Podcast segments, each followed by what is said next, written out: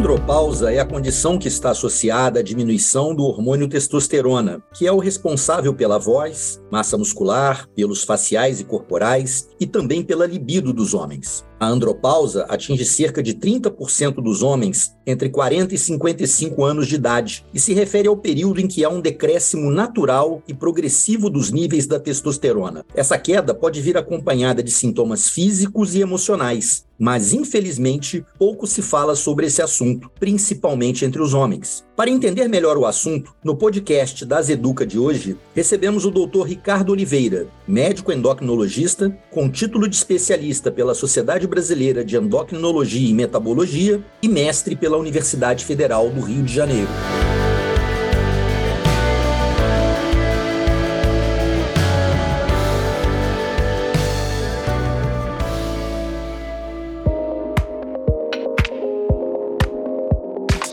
Olá, você está ouvindo o podcast das Educa. Temos o propósito de transformar a saúde das pessoas e acreditamos que o aprendizado e o compartilhamento de conteúdo, inovações e estudos sejam fundamentais para a realização deste sonho. Acesse o nosso site daseduca.com.br e conheça nossa programação. Você pode enviar um e-mail com suas dúvidas e sugestões para dasa.educa@dasa.com.br. Queremos ouvir você para que juntos possamos construir um novo canal com o propósito de gerar e fomentar conhecimento para o setor de saúde. Eu sou o Dr. Moisés Damasceno e você está ouvindo o podcast das Educa.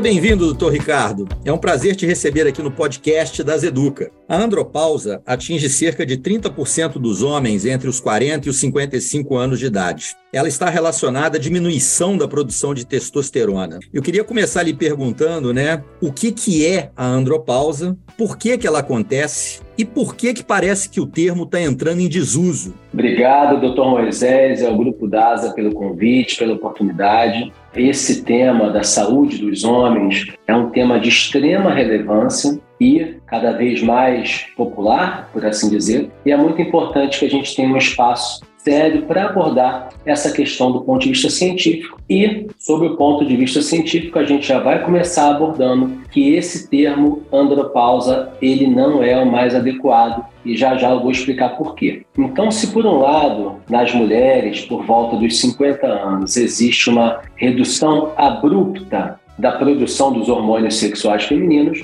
nos homens a coisa não funciona dessa forma. Nos homens, essa diminuição da produção de testosterona e também de espermatozoides, ela vai declinando com o passar do tempo de modo lento, progressivo e gradual. Desta feita, não é adequado usar o termo pausa, porque de fato não existe uma pausa, e sim um alentecimento. E é por isso que hoje a nomenclatura mais aceita no âmbito científico é distúrbio androgênico do envelhecimento masculino, também chamado de DAEM. Então aí já temos uma grande diferença sobre homens e mulheres, né? Se por um lado nas mulheres essa interrupção ela é abrupta de uma hora para outra, né, por volta dos 50 anos, no homem não é assim que funciona, de modo que o termo andropausa deva ser substituído pelo distúrbio androgênico do envelhecimento masculino. Muito bom, Ricardo. Eu já vou aqui começar então a me adaptar a esse novo termo e vou emplacar uma segunda pergunta para você, né? Quais seriam aí os principais sintomas do distúrbio androgênico do envelhecimento masculino, ou o DAEM, como você acabou de nos ensinar. Obrigado, doutor Moisés. Isso é importante por quê? Porque o paciente, quando procura um médico, ele procura por conta de uma queixa em geral, não é isso? Então é importante que os médicos reconheçam quais os sinais e sintomas que devem levantar a hipótese ou a possibilidade de que aquele paciente tenha uma queda dos níveis de testosterona. E aí é importante destacar que muitos dos sintomas são inespecíficos. Quer ver? Por exemplo, o paciente pode ter cansaço, fadiga, redução do nível de energia, alteração do sono. Muitas vezes são sintomas inespecíficos que podem, logicamente, corresponder a outras patologias, como anemia, depressão, problema de tireoide. Então, aí a gente já tem a primeira dificuldade. A maior parte dos sinais e sintomas relativos à deficiência de testosterona nos homens são sinais e sintomas inespecíficos: cansaço, fraqueza, diminuição de força, uma coisa um pouco subjetiva, eventualmente um humor um pouco mais deprimido. Entretanto, existem dois sinais e sintomas, dois sintomas, melhor dizendo, que são mais específicos, que são aqueles voltados à questão da esfera sexual. São eles a redução de libido e a dificuldade na ereção. Então, se o médico está diante de um paciente de meia idade, 40, 50, 55 anos, que vem com as queixas no consultório de cansaço, perda de energia, eventualmente menos força para fazer as atividades físicas e além desses sinais inespecíficos, tiver também uma redução do desejo sexual, ou seja, libido diminuída e alteração relacionada à ereção, disfunção erétil, aí o médico deve lembrar dessa possibilidade que, como o Dr. Moisés mencionou, longe de ser uma situação rara, uma situação relativamente comum, e a gente pode falar mais à frente o porquê é comum. É comum porque, em geral, ela é causada por situações também que possam estar contribuindo, como obesidade, diabetes, sedentarismo. Então, essas situações podem levar a um declínio mais importante nesses indivíduos. Então, Ricardo, o que eu ia abordar era justamente o que você começou agora no finalzinho a falar. Existem condições clínicas ou existem determinadas situações que tornam mais propensa a evolução ou surgimento desse distúrbio androgênico? Em primeiro lugar, lembrar da questão genética familiar, né? Sempre é importante na anamnese o médico perguntar sobre a história familiar, a história do pai, do avô. Eventualmente vai ter alguma informação que vai poder ajudar, eventualmente não. Mas é importante saber então isso, se tem alguém na família que teve alguma alteração hormonal. E existem situações clínicas que elas vão contribuir para uma pior função testicular ao longo da vida. Certamente a mais importante dessas, a gente vai falar que é a obesidade. O excesso de peso, seja o sobrepeso ou a obesidade, ela é um dos principais fatores que prejudica a produção de testosterona nos homens. Então, se eu estou no homem, diante de um homem de meia idade, que já passou dos seus 40, 45, eventualmente 50,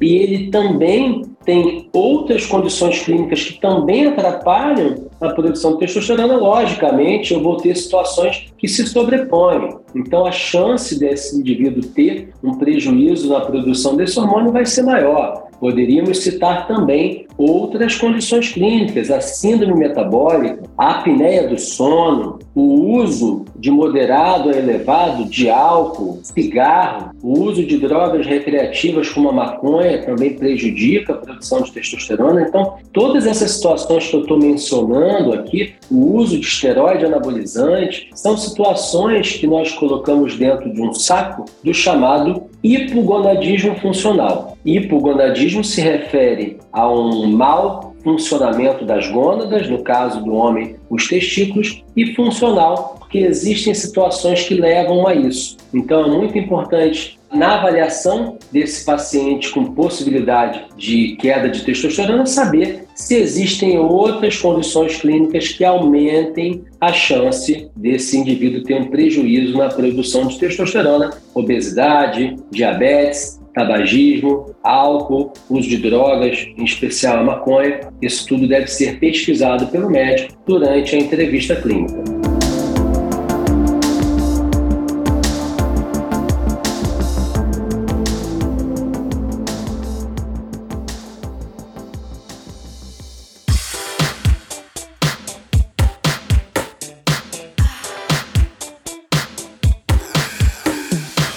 Imaginando aqui alguns homens que possam estar nos ouvindo nesse momento e, de alguma maneira, talvez identificando alguma dessas situações e pensando assim: será que eu estou com esse problema? E aí eu te pergunto: Numa suspeita, né, partindo da pessoa e não propriamente já de um médico, o que, que essa pessoa deve fazer se ela suspeita que possa estar com esse distúrbio né, androgênico? Quem ela procura? Tem alguma especialidade que ela já deve ir direto? O que, que você sugere caso a pessoa que está nos ouvindo agora, o homem que está nos ouvindo, se sinta incomodado com a possibilidade de estar passando por esse problema? Só para relembrar, né, os principais sintomas relativos à deficiência de testosterona, queda de libido, disfunção erétil, perda de energia, muitas vezes sonolência após o jantar, alteração do humor, um humor mais para deprimido e aumento da questão da irritabilidade, dificuldade de ganho de massa muscular, aumento do ganho de massa gorda, são situações que podem estar relacionadas ali à baixa de testosterona.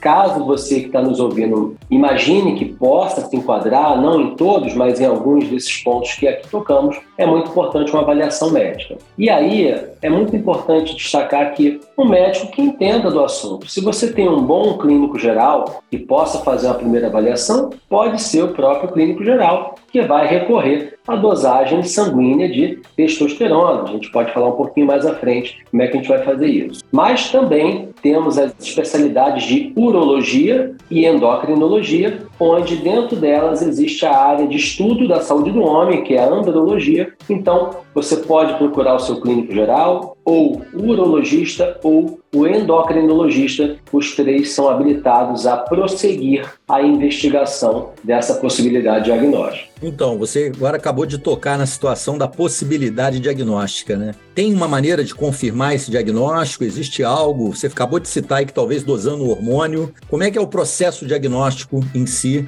do distúrbio androgênico do envelhecimento masculino, o DAEM, a antiga andropausa? Vamos começar a ensinar já a turma a nova terminologia. Perfeito, Moisés. Então, tudo que nós falamos até agora se refere a hipóteses diagnósticas, sinais e sintomas que podem levantar a suspeita dessa questão relacionada à baixa de testosterona. Mas isso não é suficiente para se dar o diagnóstico. Eu mencionei mais cedo que existe uma série de condições clínicas que podem cursar com sinais e sintomas parecidos, depressão, anemia, hipotireoidismo e por aí vai. Então é muito importante, diante da suspeita clínica, que se faça um rastreamento laboratorial. Esse rastreamento deve ser feito através da dosagem sanguínea de testosterona. A dosagem sanguínea de testosterona ela deve ser feita idealmente pela manhã, em jejum, até as 8, 9 horas da manhã, e a dosagem de testosterona total é aquela preconizada na imensa maioria das diretrizes científicas.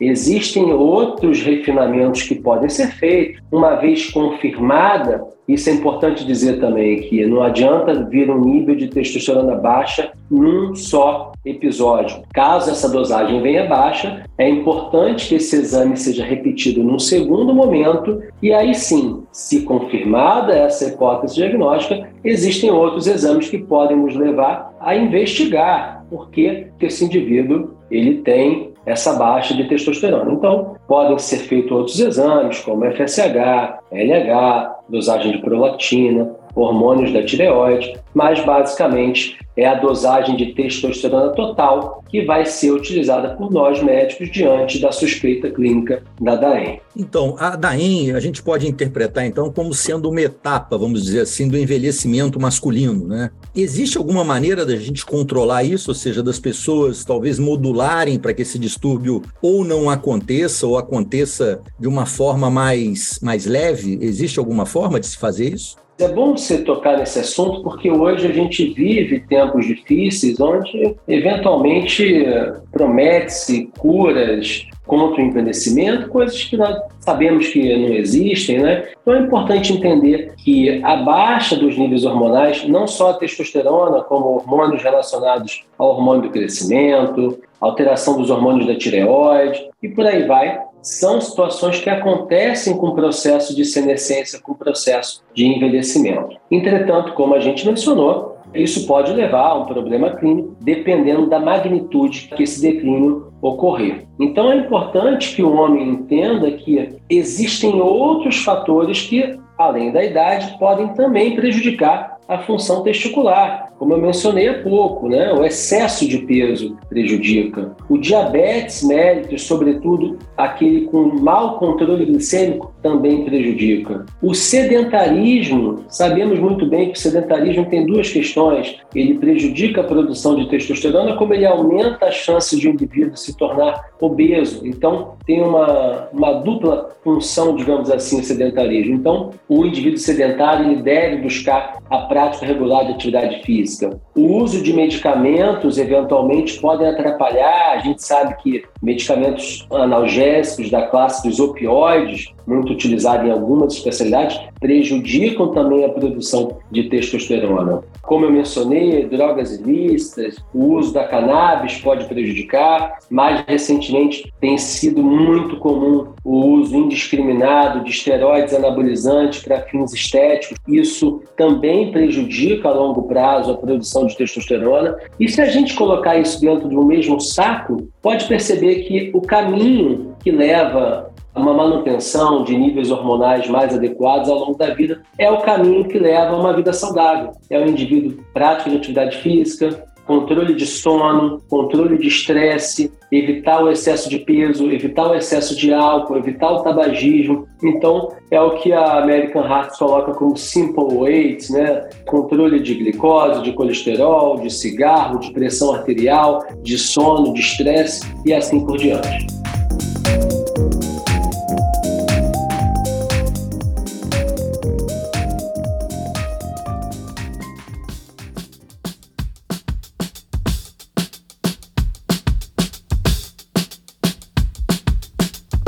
Nós partimos de um diagnóstico firmado, qual é o tratamento hoje? Imagino assim, um tratamento mais genérico, porque eu tenho certeza que a gente tem que individualizar esse tratamento, mas de uma forma geral, como se trata o distúrbio androgênico do envelhecimento masculino? Então, basicamente, a gente falou do diagnóstico clínico, em seguida nós falamos do diagnóstico laboratorial. Então, estou partindo do princípio que já temos confirmado um diagnóstico clínico laboratorial. E aí você vai perguntar, e aí, como é que trata? E isso é um ponto muito importante porque o indivíduo procura o médico com sintomas e é o tratamento dessa condição que vai aliviar os sintomas e melhorar a qualidade de vida daquele sujeito. Então, basicamente, é importante destacar que para eu tratar o indivíduo eu tenho que ter diagnóstico clínico, tem que ter diagnóstico laboratorial e tem um terceiro ponto que também é muito importante. Eu não posso ter contraindicações ao tratamento, tudo bem? Então, nesse cenário, nós temos a terapia de reposição de testosterona como o tratamento padrão daqueles indivíduos que se apresentam com andropausa ou DAEM, disfunção,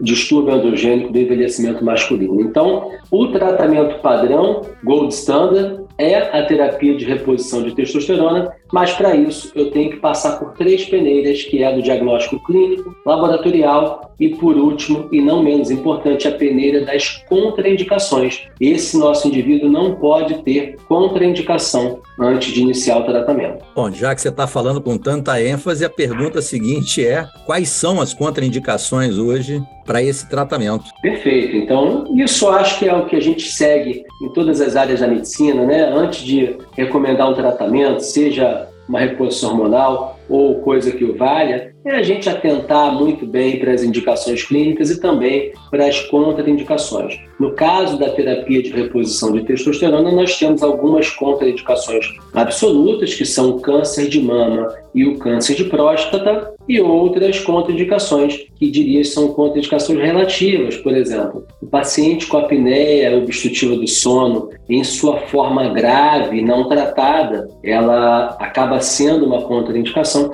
uma vez que isso pode exacerbar com o tratamento, os pacientes com insuficiência cardíaca descompensada, classes 3 e 4, também são contraindicados, porque a reposição de testosterona acaba promovendo uma retenção de sódio e água e pode piorar esses sintomas. E, por fim, aqueles indivíduos com hiperplasia prostática benigna e com severidade maior, que tem dificuldade de micção, tem que ter um pouco de atenção, porque eventualmente a terapia de reposição pode até agravar esses sintomas. Eu vou tocar aqui no assunto que é uma polêmica. Eu comecei a resposta dizendo para vocês que câncer de mama e câncer de próstata são contraindicações absolutas. Isso era uma verdade até bem pouco tempo atrás, mas de 3, 4, 5 anos para cá, existem estudos mostrando que aqueles indivíduos com câncer de próstata de baixo grau que foram tratados com tratamento cirúrgico e já obtiveram resolução e cura por um a dois anos, talvez esses indivíduos pudessem também ser candidatos à terapia de reposição de testosterona. Isso é um tema controverso. Existem mesas que discutem esse assunto nos congressos americano, europeu de urologia, mas é importante a gente discutir aqui que existem situações pontuais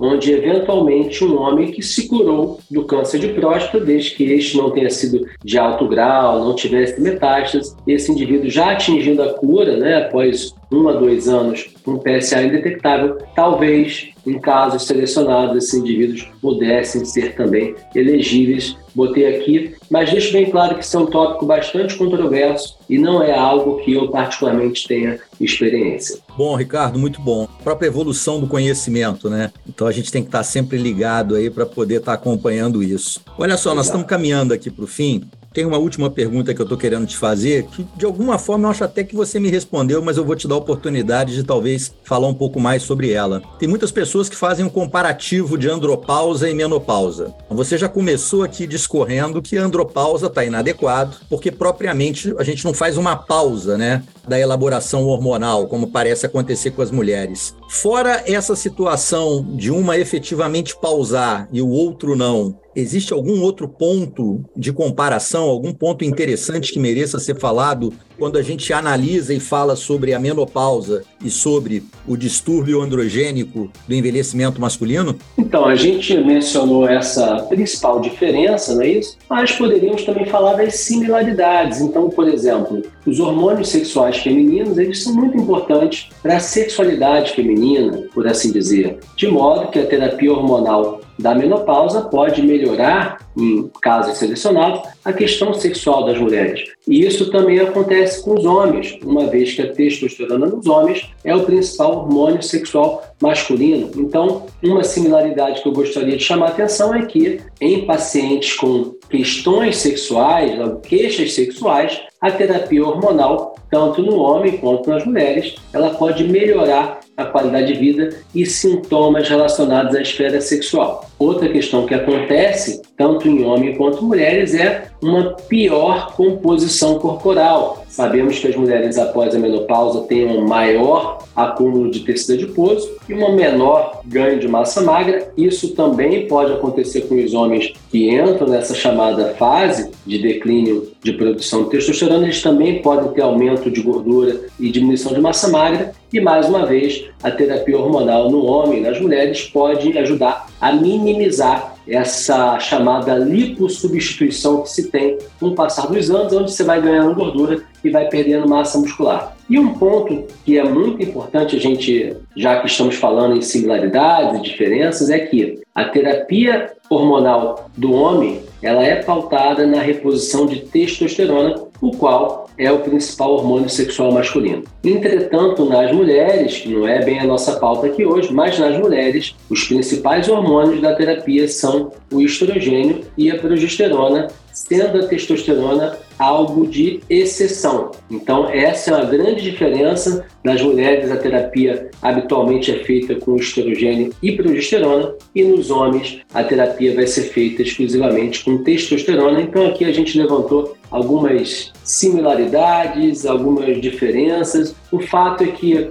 a andropausa ou DAEM e a menopausa são períodos da vida de homens e mulheres em que vai acontecendo uma série de modificações orgânicas, estruturais e também hormonais, e é muito importante que o médico entenda essas modificações para que quando ele estiver ali de frente do paciente, na sua sala de atendimento, ele possa eventualmente pegar um sintoma da anamnese e enxergar que aquilo pode ser eventualmente secundário à baixa de um determinado hormônio. Aqui hoje a gente está falando exclusivamente da testosterona. Ricardo, nós estamos chegando ao fim. Queria muito te agradecer. Assim, pessoalmente, como homem, foi extremamente esclarecedor para mim e não tenho dúvida o quanto possa ter sido esclarecedor aí para os nossos ouvintes mas eu queria te dar a oportunidade de deixar uma mensagem final, porque a gente está cada vez mais, né, conhecendo os problemas de saúde que a gente vem tendo e iniciativas como essa que a gente vem desenvolvendo aqui no DASA tem justamente o objetivo de cada vez esclarecer mais. Então, tome a palavra para poder esclarecer um pouco mais, deixar uma mensagem final aí nessa nossa entrevista que foi muito esclarecedora para mim. Doutor Moisés, então para fechar, agradeço ao senhor pelo convite, ao DASA pelo convite. Fico muito feliz e honrado de ter sido lembrado para falar de um tema tão importante. E acho que a mensagem final é essa: acho que os homens cada vez mais têm que se cuidar, têm que se conhecer mais e lembrar que, eventualmente, um sintoma como queda de libido, problema de ereção, isso pode ter uma causa orgânica, pode ter uma causa hormonal. Então, procura seu médico, converse com ele, certamente ele é o profissional habilitado para fazer as rotinas, as dosagens laboratoriais e eventualmente descobrir uma situação clínica que pode ser tratada com a melhora muito importante da qualidade de vida. Então, o homem do século XXI ele tem que se cuidar, ele tem que ir ao médico. E se ele tem questões como essa, leva isso para o seu médico, conversa com ele e o seu médico certamente vai saber como conduzir e como diagnosticar uma situação como essa e que merece todo respeito e tratamento como qualquer outra condição clínica. Muito obrigado, Ricardo.